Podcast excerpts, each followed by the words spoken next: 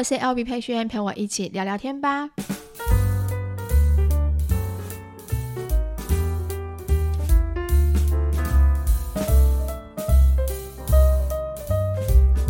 Hello，大家欢迎回到今天六月十六号星期五的 Podcast。大家这礼拜过得好吗？是不是像我一样忙呢？我最近呢，就是在走我的奇幻旅程。我的奇幻旅程就是什么事情都可以让我遇到，然后什么事情都可以让我经历过。我自己正在经历这段过程，但还没有经历完，就是关于工作室，然后退租，然后跟房东之间发生的一些事情。我自己觉得还蛮妙的，很多时候就觉得这么夸张的事情怎么会发生在我身上？但没关系，反正经历嘛，这就是人生。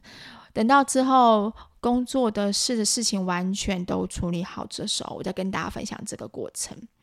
好，那今天的主题，我原本上礼拜，呃，上上一集上一集的结尾的时候，跟大家说，想跟大家聊聊，就是关于买天购家里配件的事情的一一个我的计划。当然我觉得有一个主题比这个计划，现在目前想要聊这个计划还要来的重要，所以我就想说，今天的主题稍微的换一下下。好，就是蜜糖的毒药。为什么我会说蜜糖的毒药呢？是因为，呃，最近其实发生了一件事情，然后让大家特别的关注，就是关于许许杰辉艺人许杰辉，然后呃性骚扰的事情。这个性骚扰事情呢，一件事情跟着一件事情爆。第一件事情爆出来的时候，其实当然还有很多人可能会帮他讲话。私底下下面很多留言还有会加油之类的，但第二件事情有第二个表演者出来叙述这些过程的时候，才发现原来不是只有一个受害者，受害者其实越来越多。那大家开始慢慢的把自己的经历讲出来，那当然不是除了不是除了只有他，还有像朱学恒的事情也是一样。嗯、呃，大家有没有发现一件事情？为什么性性骚扰这件事情？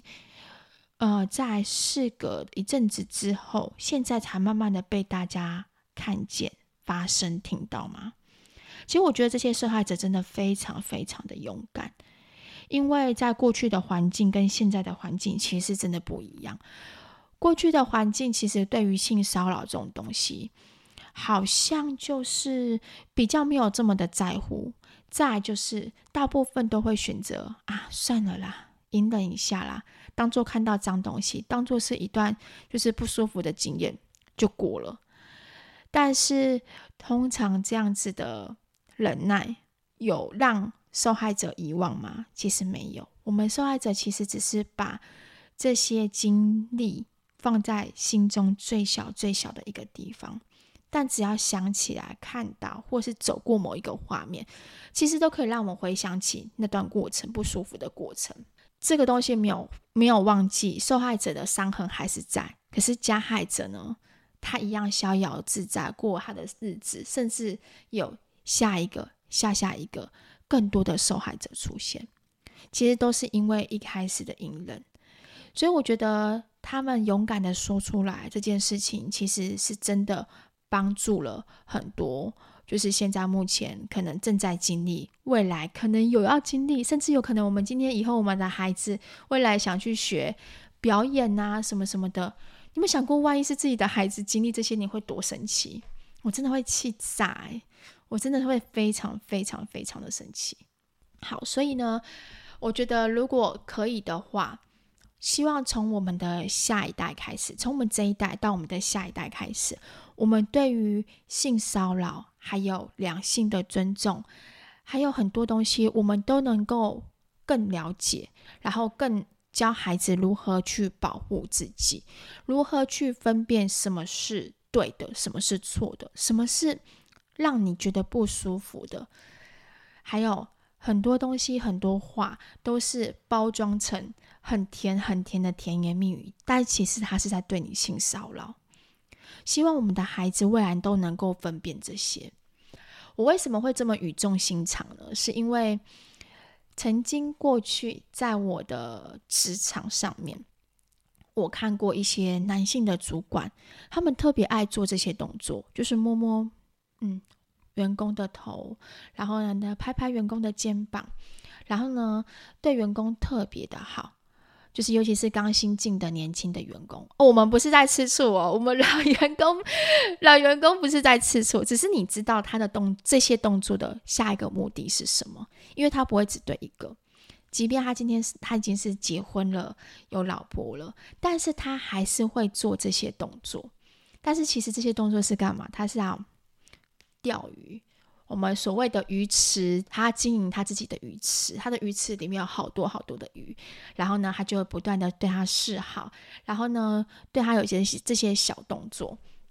让这些女孩子误以为哦，我的主管喜欢我，然后呢，太多的甜言蜜语导致这个女孩子就晕船了，最后晕船的时候呢，就变得是一群女孩子自愿当小三，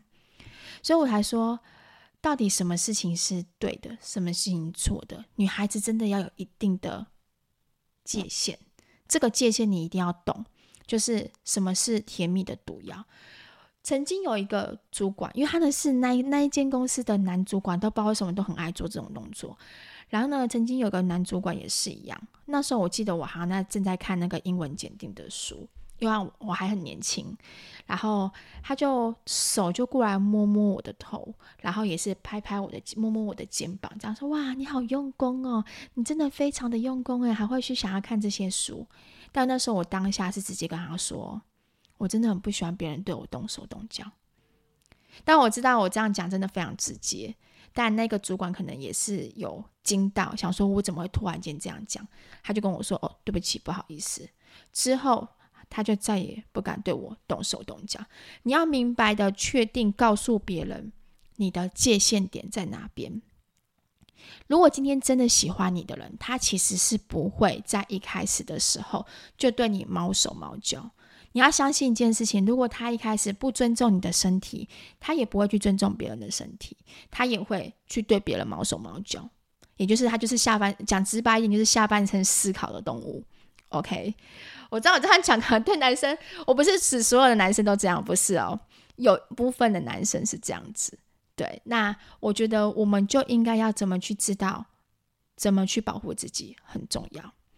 那我当然不是一开始的我就这么勇勇敢，以前的我呢，曾经在专科的时候，之前有没有听过我的 podcast 讲性教育的那一集吧？我记得我就有曾经说过，我们以前的父母对于孩子面对性骚扰或者是呃发生问题的时候，他们会不知道怎么去处理，怎么去解决。我的父母也一样。那时候我妈妈知道我被同学的爸爸性骚扰的时候，其实她当下也是很错愕。那我妈妈也不是天生就会当妈妈，所以她面对这种事情的时候，应该这不是第一次。我记得那时候一开始是在国中，国中的时候呢，我们放学回家，那平常我都会走走大马路，但那天的时候我走另外一条路，另外一条路也是他隔壁条，但是也不会到很大，最后就是会接到大马路的那大马路的路这样子。那我记得我就是转弯要经过的时候，有一台摩托车从地下室上来，然后骑上来之后呢，他就直接顺手就摸了我的胸部，就这样过去。那那时候才我才国一国二而已，虽然说我还没有发育，但我那时候当下的的遇到的状况，其实我是吓到，因为我就觉得怎么会有人这么的、这么的、这么的变态，然后就直接这样做这个动作，然后我就直接吓到之后我哭着回家。可是我哭回家的时候，我妈是直接第一件事情打我一巴掌，她跟我说：“谁叫你走那条路的？你就是因为走那条路，所以。”你才会遇到这种事情。同样的，在专科的时候发生那件事情的时候，呃，我妈妈也是这样跟我讲，也一样 打我一巴掌，然后跟我说：“谁叫你去住同学家的？我有准许你去住同学家吗？”就是他的反应不是先指责对方，而是先先骂我，然后呢，让我当下是。我遇到以后遇到任何的什么状况的时候，其实我第一时间不敢去跟我的父母讲，因为我知道好像跟他们讲没有什么用，没有人会替我发声，没有人会安慰我、安抚我的情绪，这一点没有。那当然，我现在的我已经当身为人母了，我自己觉得我没有特别去怪我妈妈那时候会不会这样反应，是因为我觉得我妈妈不是一个完美的妈妈，她很多东西她在呃后期的时候，她才慢慢懂。其实过去的她可能在学习当妈妈的这条路上，她没有到做到非常她想要的的的那个标准在。所以，我妈妈其实也会有后悔的时候。那我跟我妈妈是在后面的时候感情是比较好。好了，扯远了。总之，就是这些经历跟这些过程，让我。让我这个人对于关于性平的这件事情、两性尊重这件事情，还有儿少性侵防治这件事情，我都会特别的重视。我还甚至去妇女呃那个基金会里面，他们有办一些免费这种课程，我还特别去上过。所以我才知道说，原来性行为是要从小的时候你就要必须教育孩子这个东西是什么，然后你的性器官是什么。性器官就是一个非常。非常跟眼睛、跟耳朵、跟任何一个器官都是一样，跟心脏都是一样，它就是一个器官，所以不用去排斥。再来第二个就是你要让孩子从小就知道界限点。我上次才跟三爸爸讲，什么叫界限点，就是像我现在都不会在孩子面前换衣服。我知道很多爸爸妈妈会觉得啊，换衣服又没有差，就只是换衣服而已，就直接在他面前直接脱。你让孩子知道。脱衣服，在别人面前脱衣服是一件很正常的事情，他未来就会觉得，哎，好像是不是很正常啊？这脱衣服有什么有什么差？所以你们懂那种界限点的意思吗？你要让孩子知道，这个界限点其实是你不能随便把你的身体给别人看，即使是爸爸妈妈都一样。那时候我在妇女基金会里面，我有听到一个故事，然后。他们分享一个故事，这个故事就是让我明白清楚知道界限点的重要性。他说有一个国中的女孩子，然后呢，长期被班上同学欺负，有些同学可能对她非常不尊重，甚至可能会掀她裙子啊，摸她屁股啊，摸她胸部啊。可你会发现很奇怪，这女孩子都完完全全没有任何的反应，就是她不会觉得好像这件事情是不对。那直到有一天，他被同学叫到天台上面，同学霸凌他，然后欺负他，然后被学校发生这件发现这件事情，然后叫去辅导室，他们就开始个案辅导这个女孩子，然后开始了解这个女孩子的家庭背景。那这个女孩子家庭背景是这样子，父母还有还有两嗯一对父母，还有一个父母嘛，就是爸爸妈妈一起住，然后有两个哥哥住在呃自己家里的环境。然后家里的环境的话呢，就是只有好像只有两间房间吧，两间房间，哎，三间房间。然后爸爸自己睡，然后妈妈也自己睡。我记得是这样，妈妈自己睡，爸爸自己睡，然后哥哥跟妹妹同时一起睡。可是哥哥跟哥哥都已经长大了，高中、高中、大学了，都已经长大了。然后他们都还是在同一间房间，也就是说，他哥哥在房间里面，就算今天烫把腿，没有穿衣服。然后下半身光着走来走去，洗完澡就直接这样走出来，在他们家就是一个非常理所当然的事情。然后哥哥有的时候可能诶会跟妹妹玩，摸来摸去，都很正常的事情。然后后来呢，知道原其实发生这件事情之后，觉得好像其实这件事情是不对的，要被纠正，于是就跟他的父母去沟通。然后跟他父母去沟通的时候呢，才知道原来，诶，妈妈其实以前她的为什么会有组成这个家庭，其实是当初以前他性侵的那个对象是自己的爸爸，就是就是这个位爸爸性侵他之后，可能爸爸就说啊，让我对你负责啊，什么什么什么之类的，然后最后组成这个家庭。所以他们经过了长时间的开导，让他知道一件事情是。其实你女儿已经长大了。先不管过去你们发生什么事情，就小孩子而言，孩子必须在呃家庭环境当中，在身体上面的认知上面，必须要有一个界限点。哥哥其实跟妹妹已经是不能在同一间房间睡了。再来就是哥哥也不能在家里没有穿衣服就这样走来走去，或者是随意对待自己的妹妹。所以因为他的那些动作，导致。这个孩子从小到大，他不知道界限点是什么，所以同学这样对他，这样跟他闹他，他都觉得好像就没有什么，就正常。所以你们懂这个界限点的重要性。从小的时候，我们就要教育孩子。像星星，呃，我记得他国幼儿园的时候，我们就没有让爸爸帮他洗澡，一律都是我帮他洗澡，或者他自己洗澡。然后换衣服也是一样，几乎就是我帮他换，或者是那个他自己去换。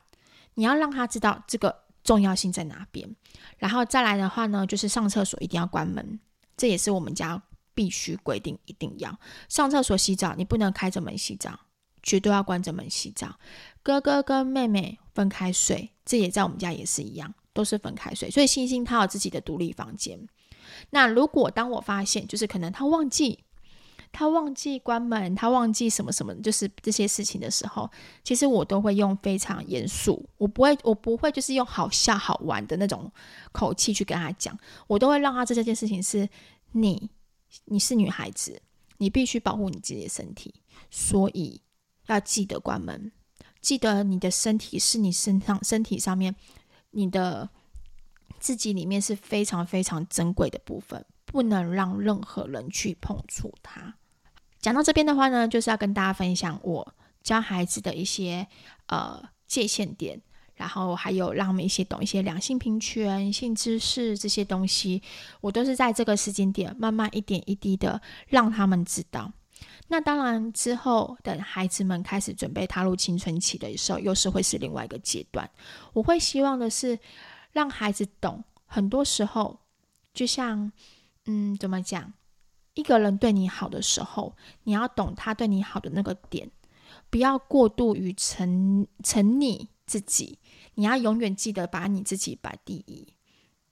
这就是我那时候在看的有本有本书，叫做方思琪的。初恋乐园，其实他就是在讲述他在呃年轻的时候，十六岁的时候，然后被老师性侵的事情。那老师针对性侵这个动作，他用另外一种方式包装，包装成一个蜜糖，包装成是一个我爱你的一个证据，然后导致让这个孩子错乱。就后来等到孩子真的。认知到现实的时候，才发现一切都是错误，已经来不及了。在他心中已经深刻的留下一个伤痕在，所以我觉得这个东西是我们希望我们都可以避免。如果今天不管我们或者是孩子们，今天你在职场上面，你今天在生活日常上，就是交友圈上面，你遇到任何一个人，他对你的好，你都。还是得要一点分辨，是真心的，还是他只是想要侵犯你？然后再来就是遇到任何的性骚扰的言语的时候，请直接的用你的方式告诉他：我不喜欢你们这样做，我也不喜欢你说这样子的话。我觉得勇敢的说出来这件事情，是让他们知道说你是不能这样被允许这样对待的。虽然我知道不容易，因为有些人可能会有经济的压力、工作的压力，但是你一旦的隐忍，你一旦的隐忍下去的话，其实有的时候为后面的那个伤害，别人可能会继续对你会变本加厉。所以我还是希望大家能够把持住。那我不知道多少人会听到这个 podcast，但我是真心真心的希望未来不要再有这样子的受害者出现。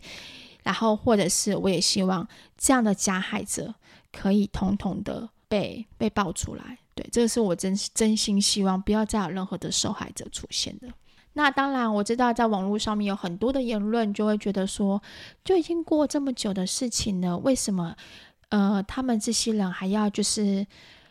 咬着不放，然后再翻出来，然后再重新啊、呃，好像无限上纲的一直讲。可是我要先跟你们说，就是像我开头说的，你们要知道这些受害者，他们发生的这些事情，在他们心中是永远没有办法忘记的。他们勇敢的站出来讲出来，其实是要保护，不会有再有同样的受害者出现。所以我希望大家都能够当那一个，能够呢鼓励到他们的勇敢，然后支持他们，然后希望呢这个世界。能够对于两性平权这件事情，可以多多的重视。那当然要记住，不会只有受害者是女生，有太多太多受害者也是男生，也发生这种事情。所以不管今天男生还是女生，我都希望再也不要这种环节出现。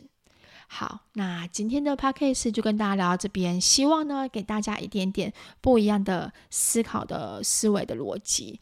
然后让大家能够在对于呃性教育这件事情，还有保护自己这件事情，能够多一点点的警惕，然后也传递给孩子们。好，那我们就下一集见喽，拜拜。